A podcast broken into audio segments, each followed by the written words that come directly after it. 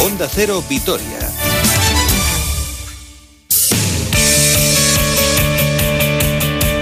Una hora 47 minutos 32 segundos, tiempo para el deporte de aquí a las 2 del mediodía con muchísimas citas para este fin de semana, con un enemigo común, el Barcelona, el de fútbol y el de baloncesto. Comenzamos hablando del equipo de fútbol, eh, ya que el Barcelona de balompié se mide al Deportivo a la vez mañana a partir de las 9 de la noche en Mendizorroza. Acaban de comparecer los dos entrenadores. Vamos a escuchar, a ver si podemos escuchar a Pablo Machín, pero antes vamos a escuchar a Ronald Koeman, que ya ha confirmado las bajas para mañana de Coutinho, Araujo, Untiti y Ter Stegen, que está en la fase final de su recuperación, pero que todavía no va a llegar a tiempo para la cita de mañana en Mendizorroza. Esto es lo que ha dicho el entrenador holandés del Alavés. Es un equipo muy competitivo, tiene varios sistemas que ellos pueden jugar. Seguramente es un equipo defensivo mañana donde ellos esperan sus espacios con los dos eh, jugadores que tienen arriba y entonces nos espera un partido complicado porque cualquier partido se puede complicarse. Eh, depende de nosotros, depende de cómo vamos a estar, que tema de concentración y sobre todo tema ritmo de balón, que si es un ritmo muy alto vamos a encontrar nuestros espacios para crear oportunidades y sabemos de nuestro momento en la liga que necesitamos tres puntos.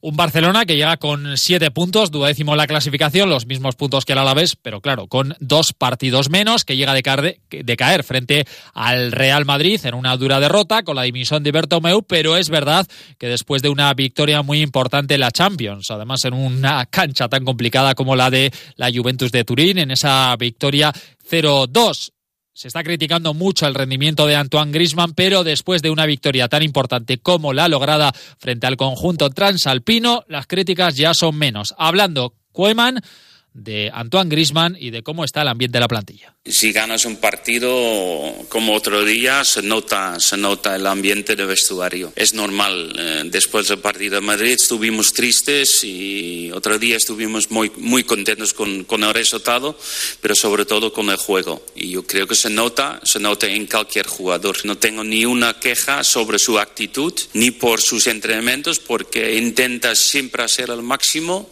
Ojalá que, que vamos a tener un poco de suerte a su lado porque otro día, bueno, ha hecho todo en las dos jugadas, ha hecho bien. Y en ese sentido yo creo que te toca marcar y para estar muy tranquilos.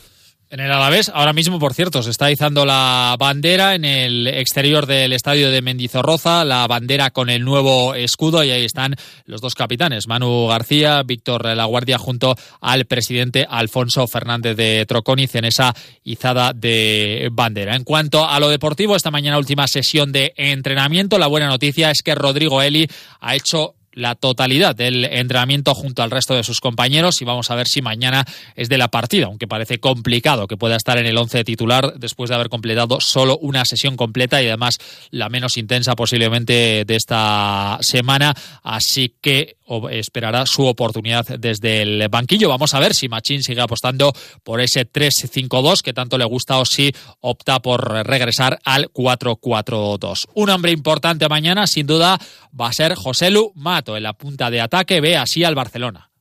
Uno de los mejores equipos del mundo. El año pasado, tanto allí como aquí, nos pintaron la cara, por así decirlo. Seguramente sea un partido muy de mentalidad, de afrontarlo desde esta semana muy bien.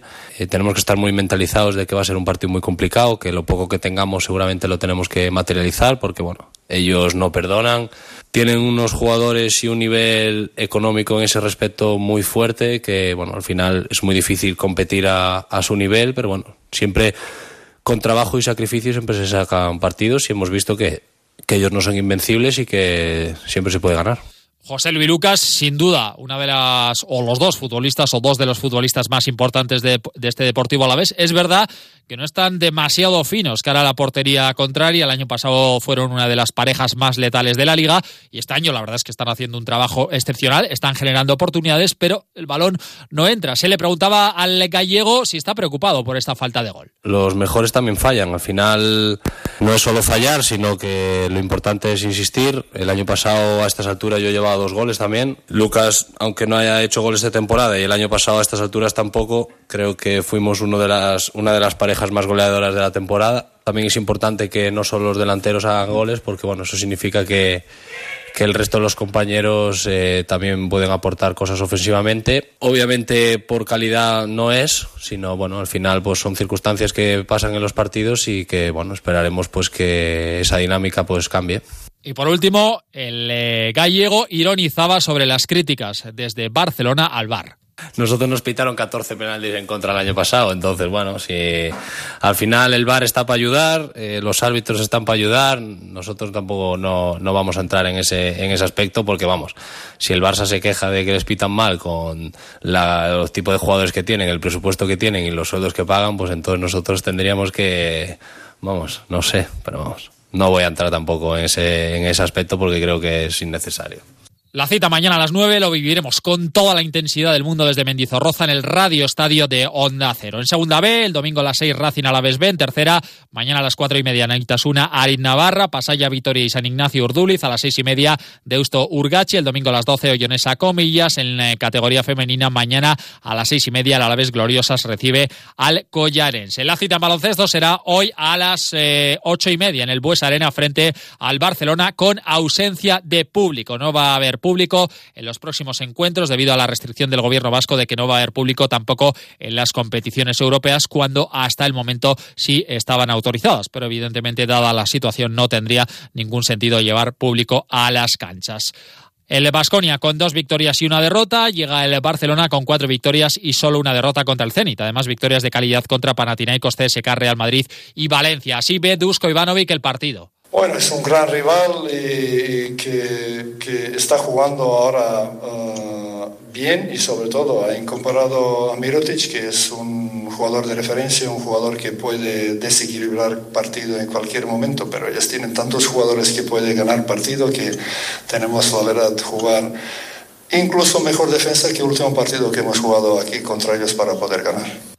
Y este es el, el, análisis del base argentino Luca Vildoza. Hay que seguir trabajando porque tenemos sin duda cosas que mejorar, pero ahora tenemos que pensar en el partido del viernes. Viene Barcelona y sin duda sabemos que, que le ganamos aquí en casa, pero eso no, no, nos, hace, nos hace querer eh, volver a mostrar que, que somos buenos y que, que, queremos estar arriba en la tabla en la Euroliga. Así que nada, a preparar el partido del viernes. Hoy también se juegan a las 6 de la tarde el Kinky Estrella Roja, el Olympiacos Efes y a las 9 menos cuarto el Milán Alba Berlín. La cita en ACB, será el domingo a las 8 de la tarde en la cancha del Herbalife Gran Canaria. La cita para el Cuchaban Karaski será mañana a partir de las 6 de, perdón, el domingo a partir de las 6 de la tarde frente al Zaragoza en el Polideportivo de Mendizorroza buscando el cuarto triunfo después de la victoria el miércoles. Analiza la entrenadora de Amurrio, Made Urieta, al conjunto aragonés. Sí, la verdad es que, mira, más allá de, la victoria, eh, de lo que, evidentemente buscamos ganar el, el domingo contra Zaragoza, eh, buscamos regalarles a nuestro público un buen partido, porque creo que día tras día está apoyando al equipo, ha estado preocupado por la situación. El otro día se nos pusieron los pelos de punta cuando, cuando diez minutos después de que acabase el partido se pusieran todos a aplaudir a las jugadoras eh, se lo merecen y, vamos a darlo absolutamente todo para, conseguir que la victoria se quede en Mendizorroza y, que pocos equipos nos consigan ganar allí en nuestra casa. Este fin de semana comienza la liga en baloncesto en silla de ruedas para el Susenac. Lo hace visitando al Burgos. Reconoce el director deportivo del Club Deportivo Susenac, Rubén Martínez, que va a ser una temporada complicada porque los rivales se han reforzado mucho. Y bueno, y los equipos finalmente pues en la liga se han reforzado muchísimo, pensábamos que no, y hay equipos que, que han seguido apostando por seguir teniendo un 90% de jugadores foráneos, un 90%, o sea, la contra que nosotros, un 90% de jugadores de casa y un, un 1%, un 10% de jugadores de, de, fuera, ¿no? Por lo tanto, bueno, pues lucharemos con lo que podamos, cada, cada semana va a ser una aventura para nosotros, va a ser una gran aventura. Y bueno, jugamos este fin de semana con Burgos, que, que han, han reforzado ahí con ocho jugadores de fuera, La cita en rugby para el Gastedi será el domingo a las once y media en Gamarra frente a Lourense. Miguel Beltrán es el técnico del Gastedi. Creemos que va a ser un partido muy equilibrado tanto delante como de atrás y que, y que se resolverá por, por detalles, por, por, detalles de un equipo u otro equipo. Esperemos nosotros llevarnos el gato al agua e intentar tener la primera victoria en casa y hacer un fortín de Gamarra. Eh, animar a toda la gente que pueda venir y que por estas normas de reducción de que se acerque a Gamarra a ver, yo creo que será un partido entretenido.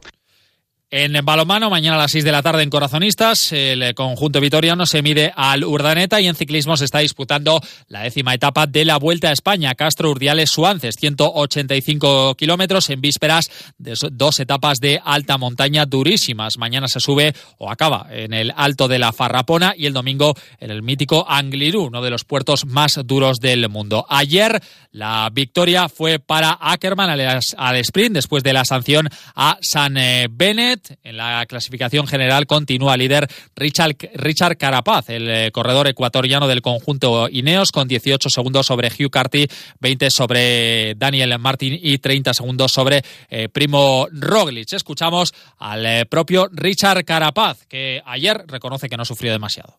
Bueno, la verdad es que sabíamos que al final era un poco peligroso, ¿no? La entrada y la habíamos hecho antes y había mucha gravilla, entonces nada, simplemente habíamos querido salvaguardar y, no correr ningún riesgo. Sí, bueno, al, final no ha sido un día relativamente tranquilo, eh, parecía que iba a ser un día más nervioso, pero, pero bueno, no, no creo que hacía tanto viento para, para que causara eso. Lo he dicho yo mal, ¿eh? que tenía aquí mal apuntado. El segundo en la clasificación general es Primo Roglic, eh, después de la victoria hace dos días. El eh, corredor esloveno del conjunto Jumbo, que es el gran favorito hacerse con la clasificación general, el ganador del año pasado junto al propio líder ahora mismo de la prueba. Así que muchas citas y las próximas citas con el deporte en esta casa. A las ocho y media la brújula del deporte con Alberto Pereiro. Por la noche el transistor con Aitor Gómez y mañana en el Radio Estadio de Onda Cero con especial atención a ese partido entre el Deportivo Alavés y el Barcelona a partir de las 9 en Mendizorroza.